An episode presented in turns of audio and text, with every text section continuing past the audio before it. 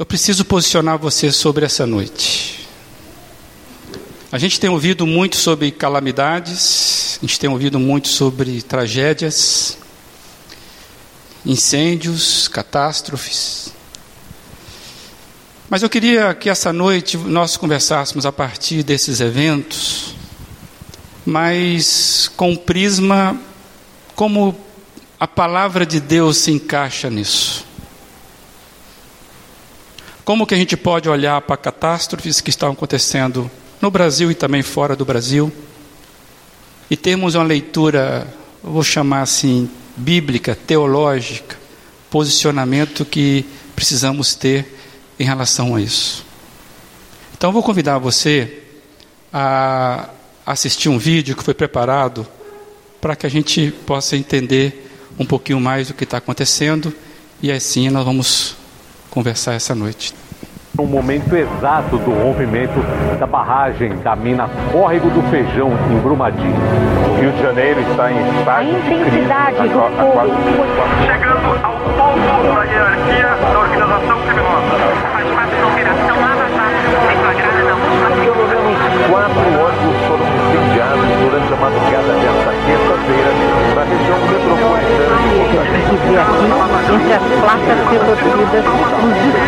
do alojamento. Um momento exato do rompimento da barragem da mina Córrego do Feijão, em Brumadinho. O desespero dos funcionários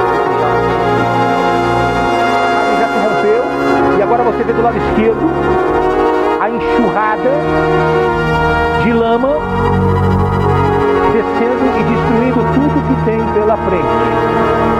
Fica observando Olha aqui. esse carro no círculo, ele não sabe pra onde ir. É porque lá embaixo já destruiu. Ei, sai daí, filho!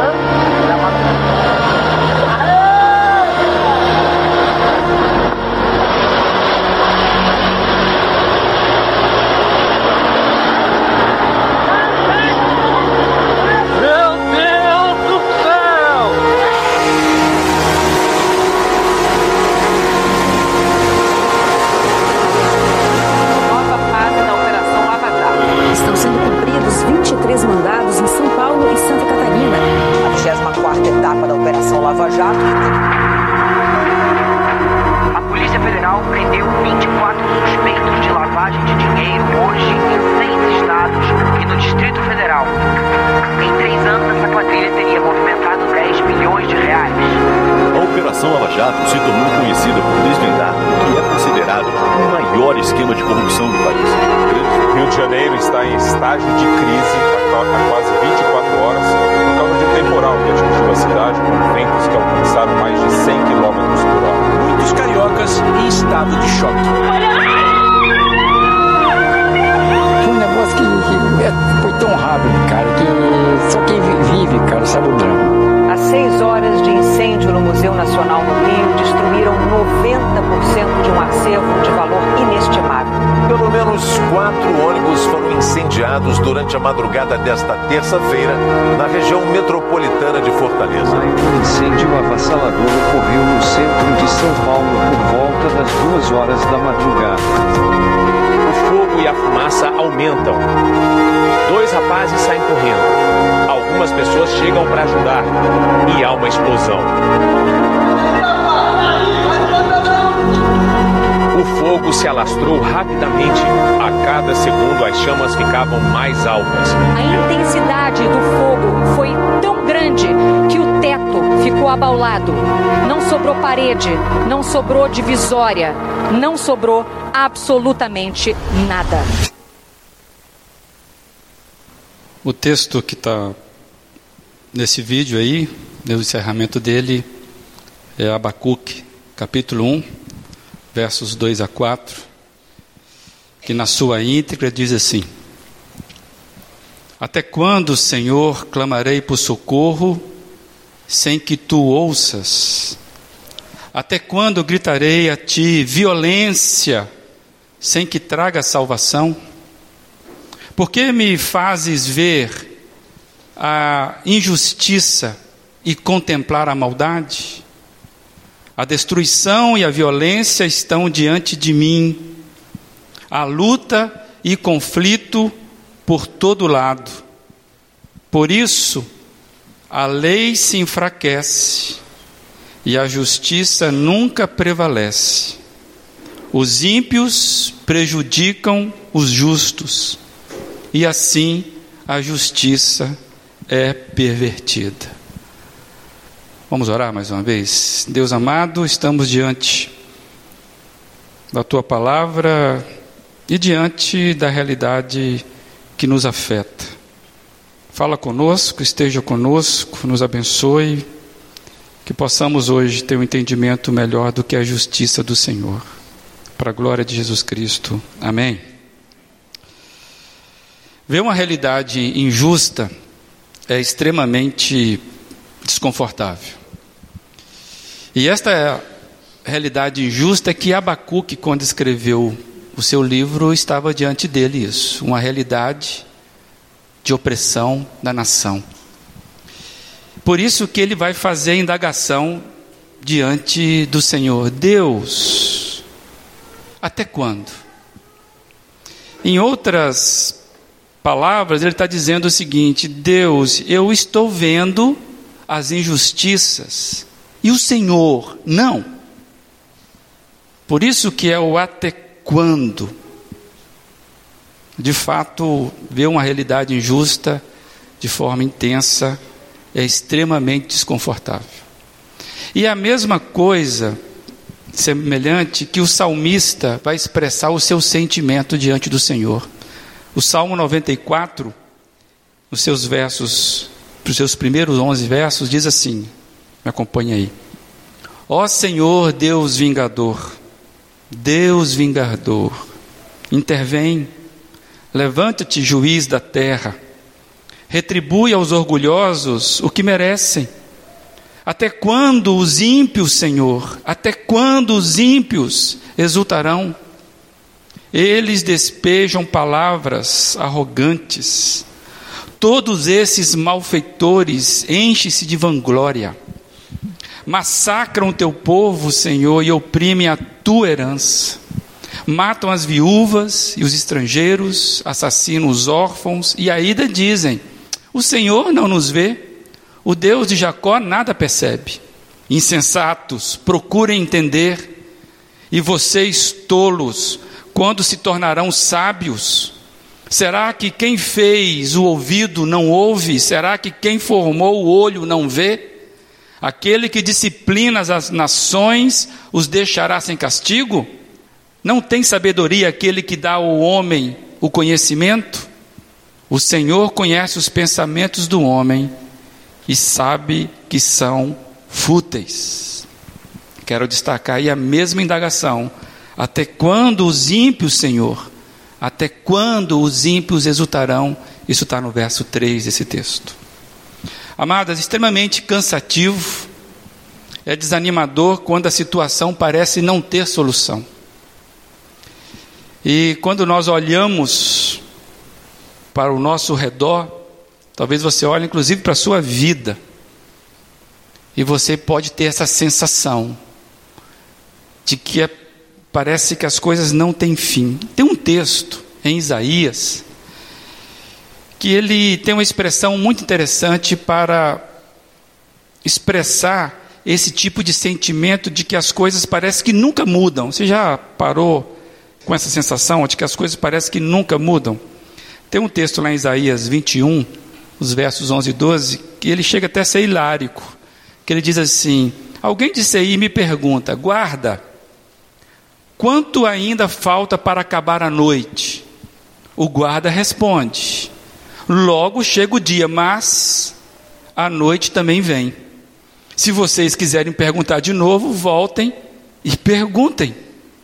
Uma conversa meio de maluco, ou seja, ah, vem, mas acaba, vem de novo, pergunte, ou seja, parece cabuloso esse diálogo. Ou seja, um ciclo constante que não traz mudança. Como é que você vai ter esperança em algo que parece que é cíclico, sem esperança, sem mudança? Desespero diante de uma situação que não muda.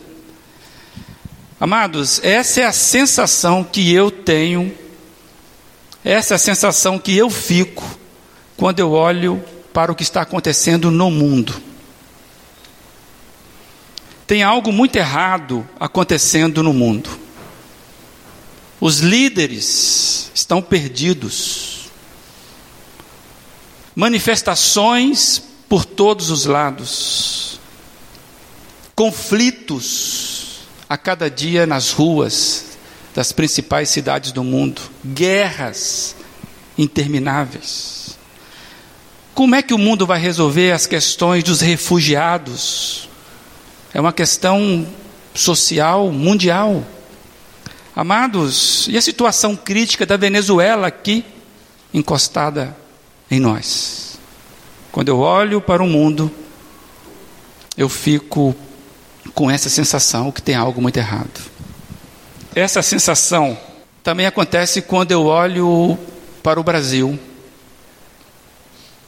Tem algo muito errado acontecendo conosco, gente, aqui no Brasil. Conhecidos como país do samba, país do futebol. Nós simplesmente perdemos a ginga e nós temos nos afundado em lama lama da corrupção, das tragédias previstas, de mortes precoces. O Brasil não é mais o que se estampa nos cartões postais. Basta nós olharmos os últimos acontecimentos para podermos dizer que estamos na UTI enquanto sociedade. Estamos doentes e as nossas mazelas estão expostas, feridos, envergonhados, diminuídos e o que é pior, com sentimento de abandono. Estamos abandonados. Quantas denúncias, amados, de desvios de recursos públicos? Quantas? De autoridades que deveriam guardar autoridades que deveriam ser exemplo, que deveriam proteger, autoridades que deveriam lutar pela justiça, simplesmente se vendendo e praticando ações nada justas. A Operação Lava Jato, famosa já, tem mostrado que a lama da corrupção, da mentira, da roubalheira, parece não ter fim. Aí eu lembrei da pergunta, guarda, ainda, quanto ainda falta para chegar para acabar a noite? É a sensação que eu fico. São políticos, são empresários, juízes, funcionários, muita gente graúda envolvida, até o colarinho nas falcatruas da desonestidade. Retrato do Brasil. Nossas autoridades judiciais, ouso afirmar, são uma afronta, pois parecem que esses nossos julgadores supremos moram num outro mundo e trabalham somente em favor próprio. Não honram aquilo que veste, não honram aquilo que juraram, não honram a cadeira da qual estão sentadas. Preta é a toga dos nossos juízes, negra é a escuridão das consciências e dos critérios adotados para julgar. O João Alexandre, cantor e compositor, ele, numa de suas canções bastante conhecida, ele diz assim: já faz um tempo que ele falou isso. Ele pergunta na sua canção: Onde andará a justiça outrora perdida? Some a resposta na voz e na vez de quem manda. Homens com tanto poder e nenhum coração. Gente que compra e vende a moral da nação. E ele pergunta mais uma vez: como será o futuro do nosso país? A pergunta roda a cabeça agita, guarda. Quanto ainda falta para acabar a noite? Mariana, amados, e Brumadinho, infelizmente, cidades que estão sendo conhecidas no Brasil e no mundo pelas tragédias. E quantas mais pode acontecer? Mariana, Brumadinho e outras que podem vir são prova de assassinatos premeditados no Brasil. E isso é mais perverso do que a gente imaginava. Quando a gente fica sabendo que a empresa Vale Mineradora não é mais Vale do Rio Doce, ela foi privatizada com moeda podre. Quando nós sabemos que a Vale Mineradora já tinha feito o cálculo de que ficaria mais barato pagar indenizações do que consertar as barragens. Já estava na previsão orçamentária, na previsão financeira, correu o risco de pagar indenizações, está lá no relatório deles, do que gastar com reformas necessárias. Esse tipo de coisa mostra o quão deplorável é o ser humano que tem poder movido por valores financeiros simplesmente. É de dar vômito saber que a empresa acha mais barato pagar a indenização do que consertar o que precisa ser consertado. É uma tragédia, é um assassinato premeditado. Não é à toa que eles foram tão rápido de dar aquela bagatela de 100 mil para cada família. Foram muito rápido porque já estava na previsão financeira da empresa. Eu lembrei de, uma, de, um, de um alerta da palavra do Senhor Jesus. Pois o amor ao dinheiro é a raiz de todos os males. Diz lá 1 Timóteo 6,10. O amor ao dinheiro é a raiz de todos os males. E isso que está acontecendo. E eu pergunto: até quando a palavra do profeta? Até quando? O incêndio no centro de treinamento do Flamengo que, que nós vemos isso? O que, que podemos aprender com isso? O descaso, a embromação, a enrolação, as gambiarras, os jeitinhos, mais uma vez, sendo claros à nossa vista, realidade que descortina nossa vergonha, amados. Somos um tipo de povo que gosta de descaso, de embromação, de enrolação, de gambiarras, de jeitinho. Desculpa aí, guardando paixões à parte. O ninho do urubu, nome bem propício para a calamidade que ceifou vidas e sonhos daqueles adolescentes e suas famílias. Parece irônico, se não fosse tão trágico. E o incêndio no Museu Nacional, lá no Rio. É bastante emblemático isso. Eu me lembro que quando saiu essa notícia, eu falei, cara, isso é a cara do Brasil. Fala muito que nós somos como nação, penso eu. Nós temos um enorme descaso com a história, amados. Nós não conhecemos a nossa história. Nós não nós temos um descaso com a educação, que é algo terrível, com a arte, com a memória. E eu fiquei pensando: sabe o que a gente gosta mesmo?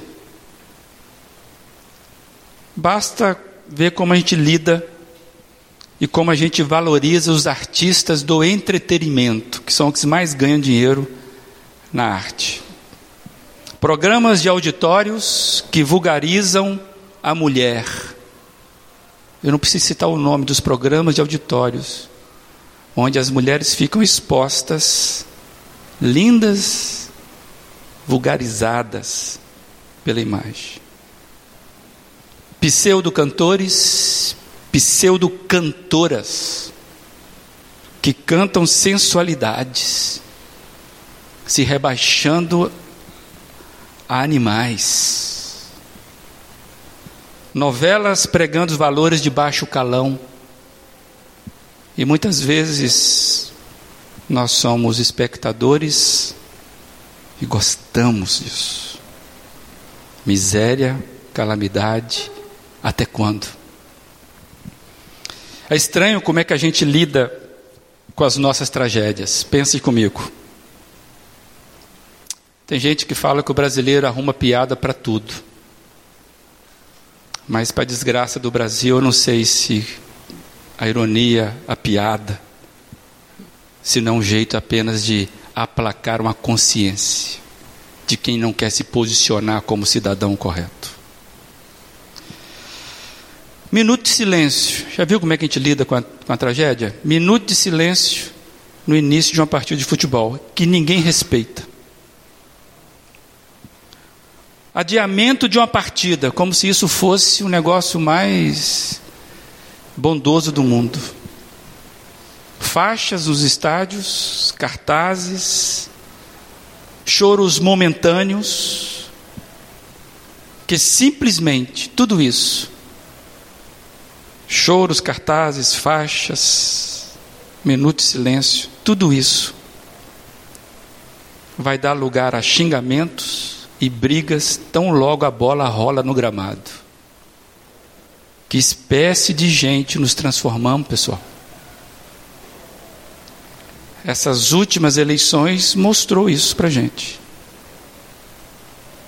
A espécie de povinho que nós somos, bárbaros a tragédia está muito mais perto do que a gente imagina.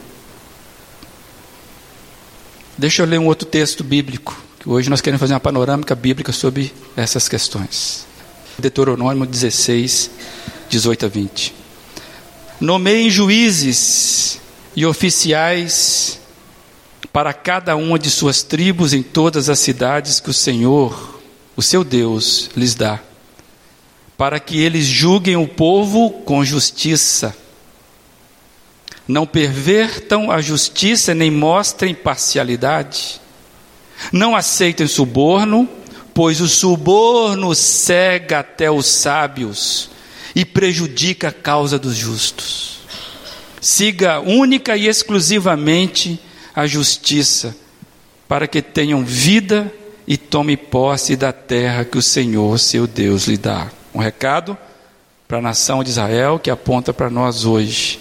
Nomeiem juízes comprometidos com a justiça, que julguem o povo com justiça.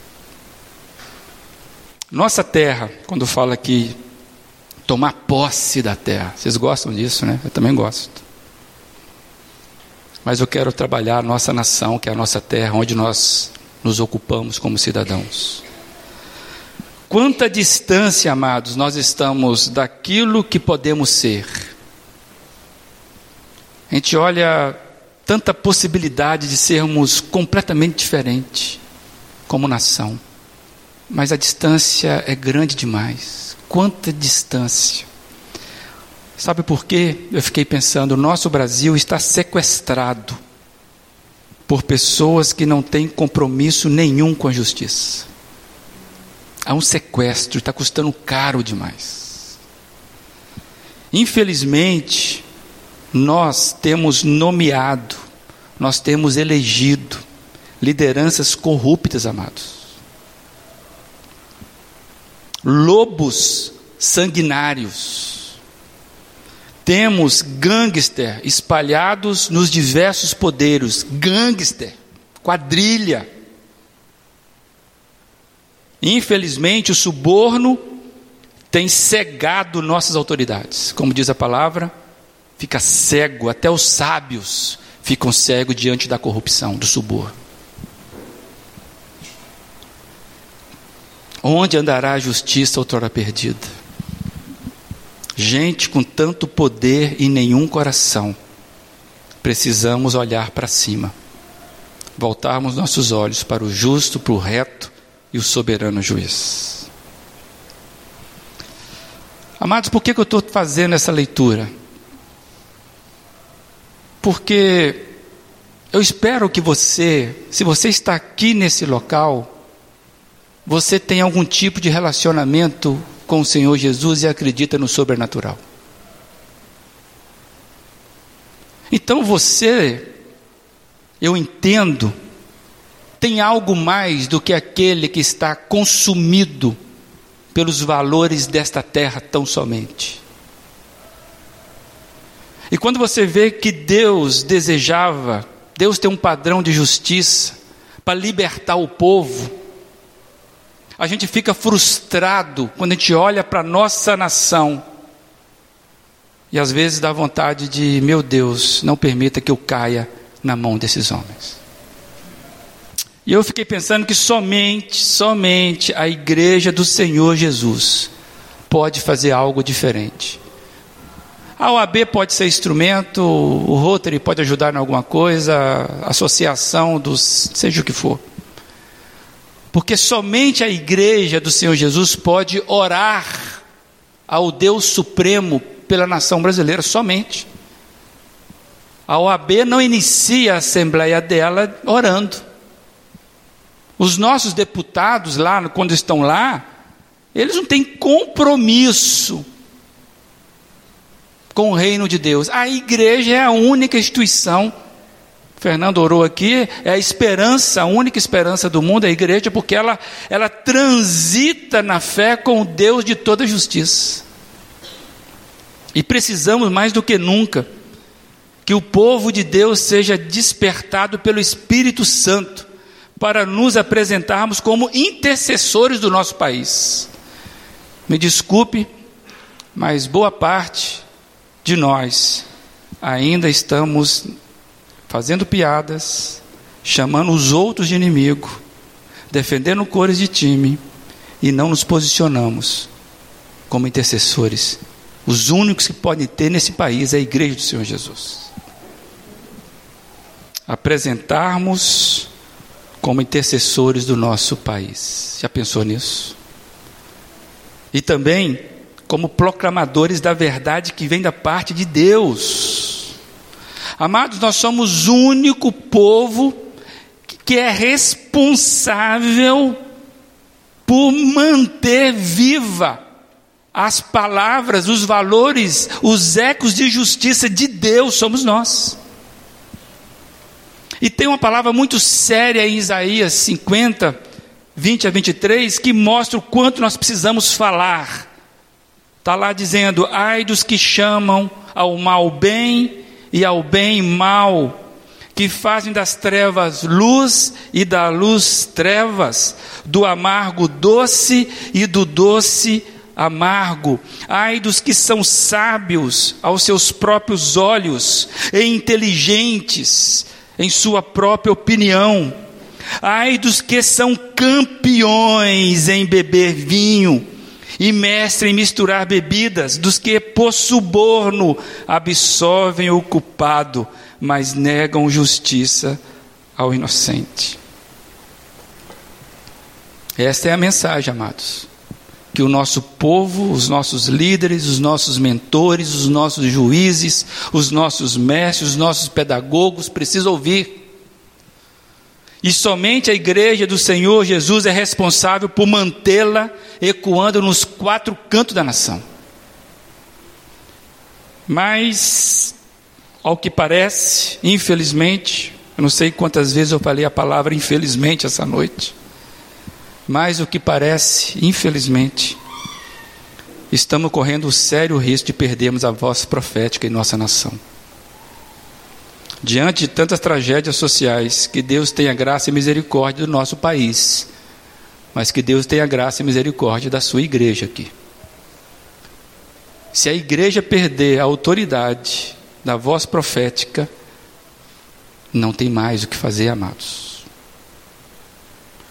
Então, mais do que em políticos, mais do que nos nossos juízes, o futuro da nossa nação passa pela sua intercessão e pela minha.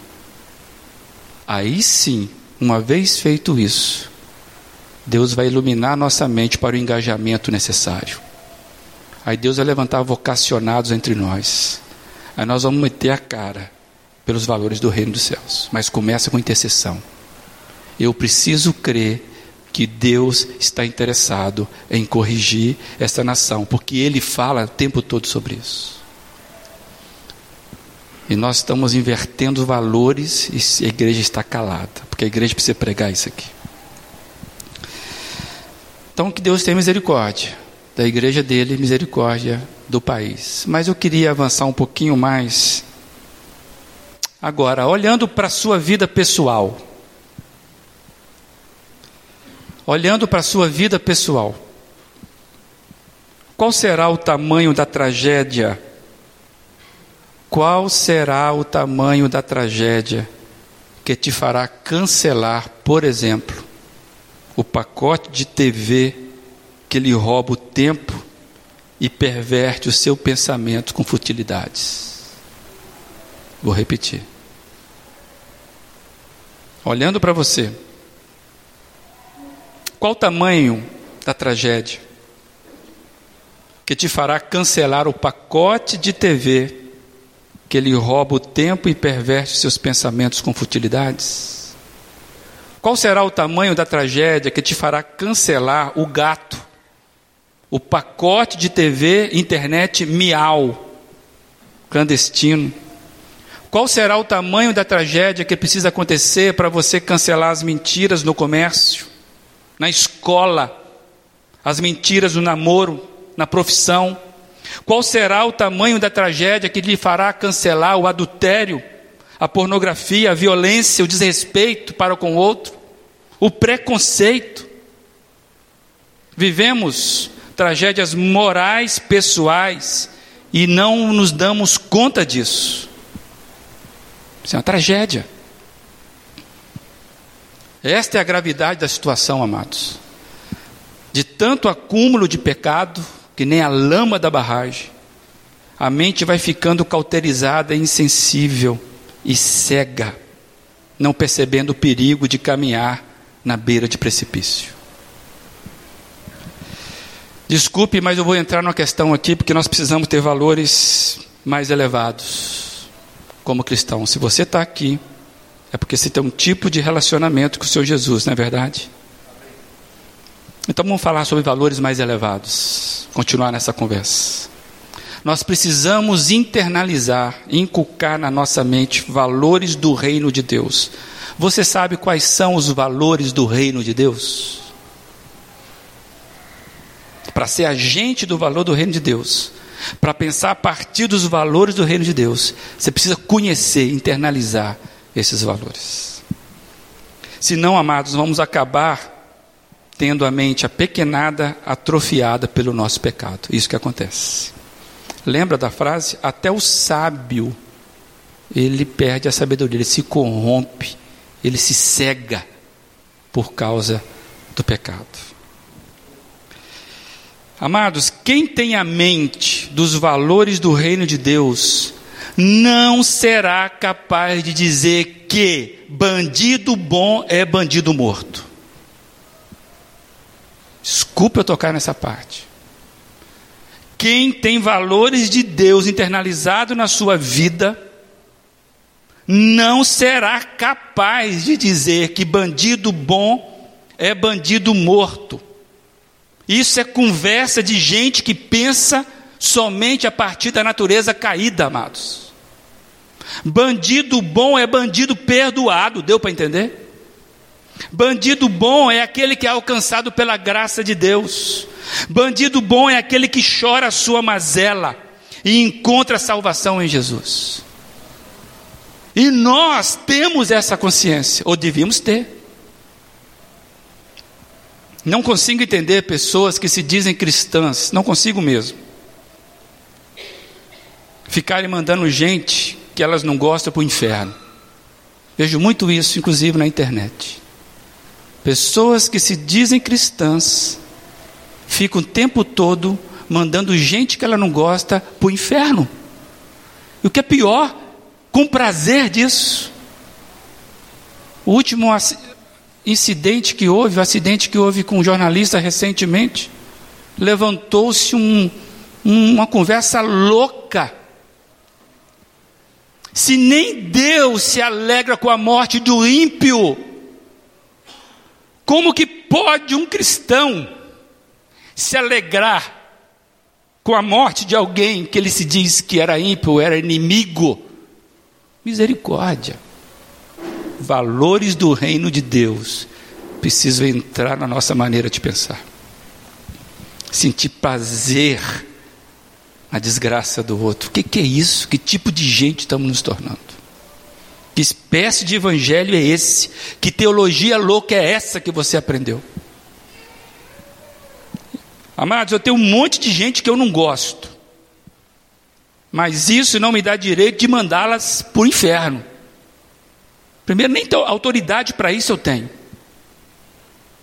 Eu vou concordar com você, talvez você está pensando aí e não esteja gostando. Se você por acaso publicou isso na sua line, lá na sua página, tira lá.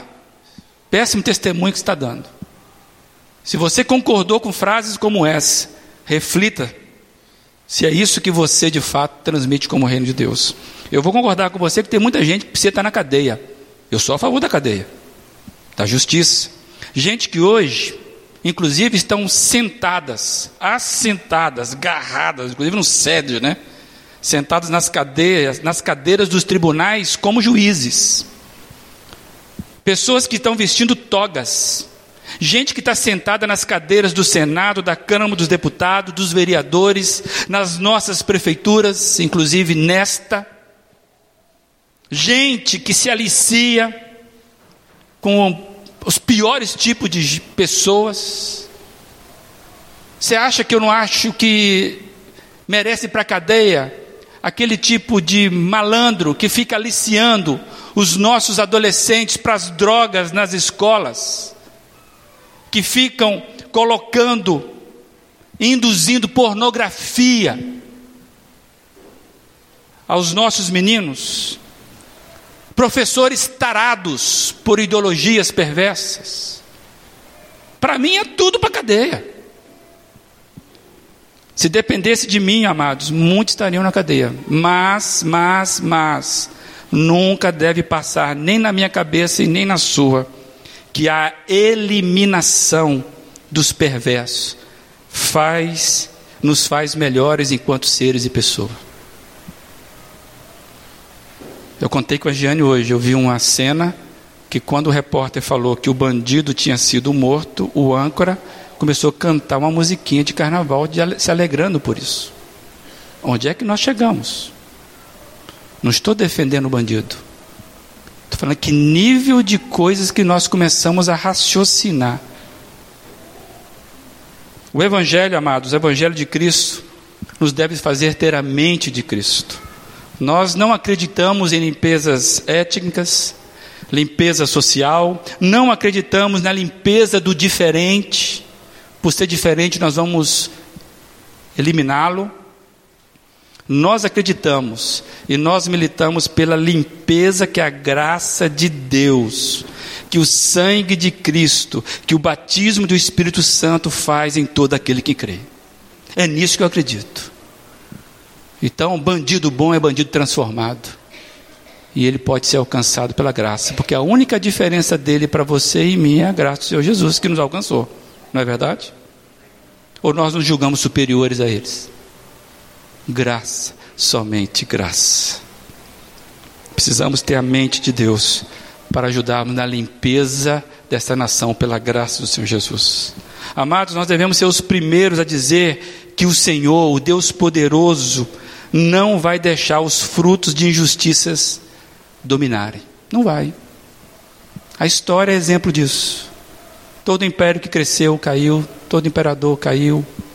Deus não está inerte, é um Deus que intervém.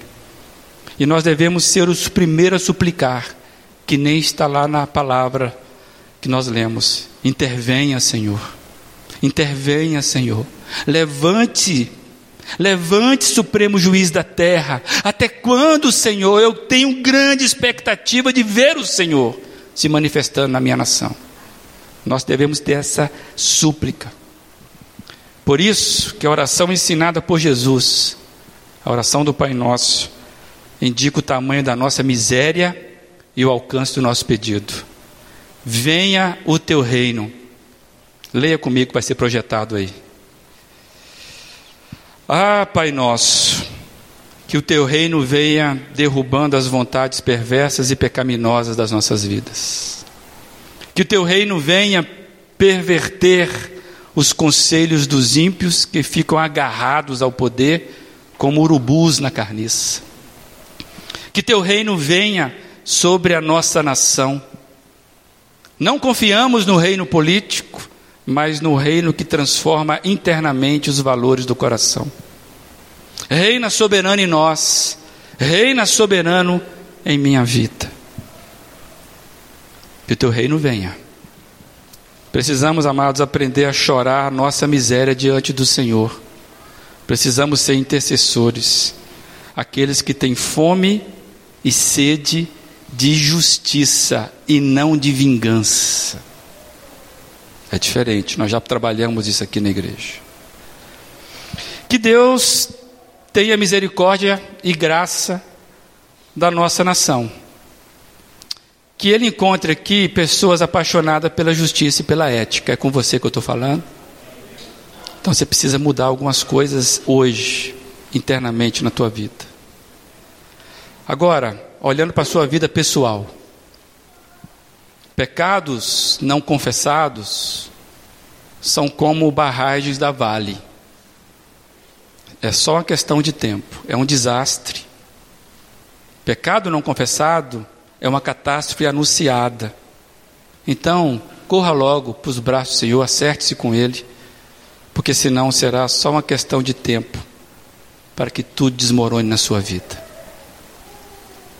Pecado confessado salva casamento, pecado confessado salva relações com filhos, pecado confessado muda o jeito de, das finanças, pecado confessado traz uma paz de espírito, muda até a sua conta na farmácia. Você começa a ser curado pelo Senhor Jesus. Que você hoje olha para a sua vida, a tragédia bate a porta.